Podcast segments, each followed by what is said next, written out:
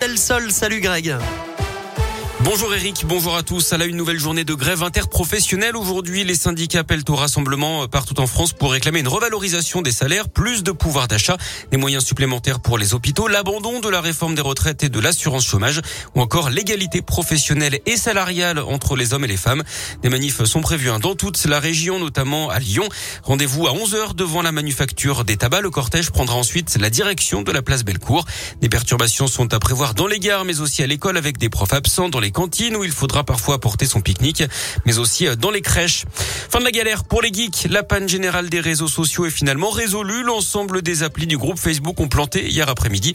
Facebook, WhatsApp, Instagram ou Messenger, impossible de se connecter. C'est finalement revenu progressivement à la normale cette nuit. Tout fonctionne à nouveau ce matin. On reparle du Covid. Le régulateur européen a approuvé hier l'idée d'une troisième dose du vaccin Pfizer pour les plus de 18 ans. La protection pourrait baisser après les premières injections. Les décisions concernant ces troisièmes doses seront prises par les organismes de santé publique au niveau national.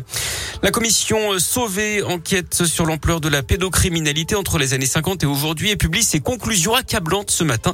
Le résultat de deux ans et demi de travaux, 2500 pages explosives. Entre 2900 et 3200 hommes, prêtres ou religieux seraient concernés sur la période de 70 ans. Et encore, il s'agit d'une estimation minimale.